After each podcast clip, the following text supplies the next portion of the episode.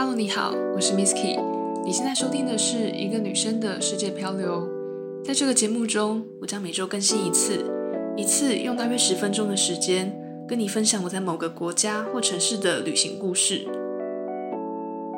上周跟大家介绍到日本的濑户内海的直岛，这周我要继续介绍在濑户内海的另外一个小岛，它叫做全岛，面积大概是零点五四平方公里。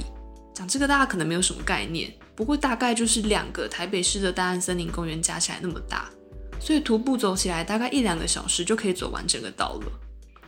这座全岛它在二十世纪初工业正发达的时候，是被日本当成炼铜厂使用的，也就是提炼铜矿的地方。鼎盛时期，全岛的居住人口超过一千五百个人，而且这些还没有包括只是在岛上工作的炼铜厂的员工哦，是单纯居民而已。可是到了一九一九年，也就是炼铜厂成立的第十年的时候，采矿业开始没落，铜价也暴跌，所以炼铜厂就因此关闭了。这个故事对许多城镇来说，应该是非常熟悉的。从繁华走到尽头，原本热闹的景象也慢慢变得很冷清。其实像台北的淡水啊、大稻埕、九份都是这样。他们作为以前很繁盛的港口或者是淘金小镇。帮城镇带来非常多的人潮，还有财富。那像日本的全岛，当初也是这样。不过后来，既然市场需求变少了，炼铜厂只好关闭，所以原本的居住人口还有工厂员工也慢慢离开这座小岛。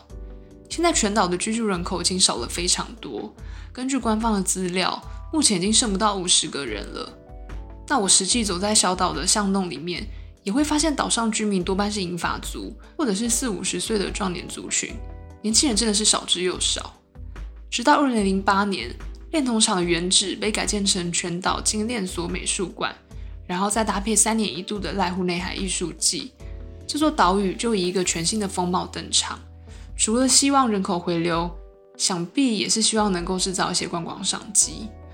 我还记得我是在二零一七年的十月份去濑户内海跳岛旅行，那因为当时不是艺术季的期间，所以岛上的游客还蛮少的。加上当天天气很差，是大风大雨的那种状态，所以整个岛屿都给人一种非常萧瑟、非常冷清的感觉。不过虽然天气很差，但跟着岛上的指示牌还有地图，我很快就找到美术馆，还有岛上其他的艺术作品。不要看全岛的面积很小，它可以看的景点倒是还蛮多的。除了最主要的全岛精炼所美术馆，还有散落在岛上各个地方的装置艺术跟展览空间。这些艺术品呢，他们被统称叫做家计划，都是有艺术家利用当地废弃的民宅啊，或者是闲弃空间去改造的。所以随便在岛上转一个弯，或者突然回头，都很有可能意外看到这些美丽的风景。接下来，我想先介绍全岛精炼所美术馆，它其实是由原本的炼铜厂来改造的。这座精炼所美术馆有分室外展区，还有室内展区。要进到室内之前，会先经过一个超黑的步道区。然后里面的展间其实也还蛮黑的，所以我把官方提供的照片放在文章里面，有兴趣的人可以去参考看看。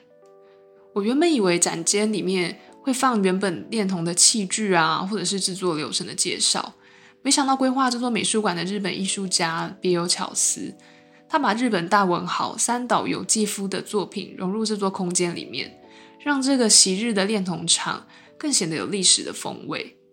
三岛由纪夫曾经三次入围诺贝尔文学奖，是日本在二十世纪当中非常重要的作家之一。这位作家走过了日本参与两次世界大战的过程，也看到二战后日本因为战败而投降，然后开始走向西方化、工业化的道路。可是三岛由纪夫他本身是一个信奉日本武士道精神的保守派，他觉得这些现代化、工业化的东西都是西洋文化，而不是日本原本精神。所以他后来甚至试图发动政变，想要推翻日本当时一条禁止拥有军队的宪法。政变失败之后，他当场就决定切腹自杀。而那一年他才四十五岁。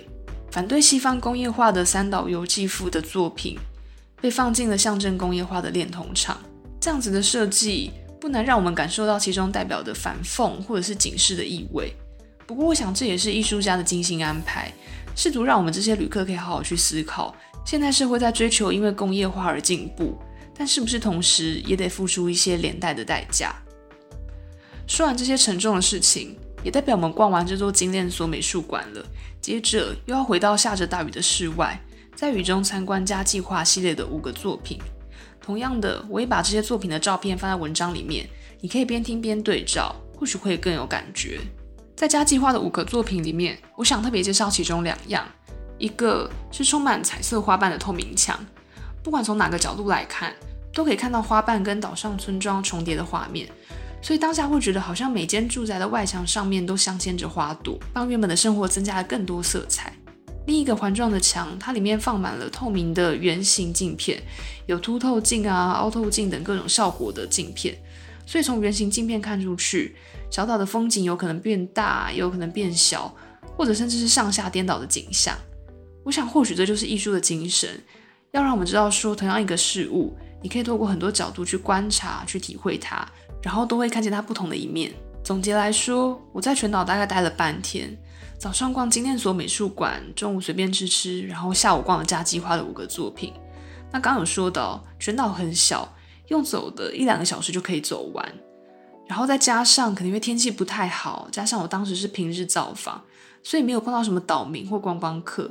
当下更感受到这座小岛的萧条还有冷清。不过也可能因为是这样，让我对全岛更有感觉。一方面是金殿所美术馆的历史背景。有了这些故事，会让我觉得整座建筑更有重量、更有意义。另外一个则是这个家计划作品的存在。或许我当下看不太懂它的含义，不过我觉得作为这座小岛的居民，能够在日常生活中就看到这些艺术品，其实是蛮幸福的事情。会觉得好像每天都过得有那么一点不一样。那今天就先说到这里，下一集我们要从濑户内海回到日本的本岛。一起到高松来一趟香川乌龙面之旅。如果你有兴趣，欢迎下周再回到我的节目，跟我一起到世界漂流喽！拜拜。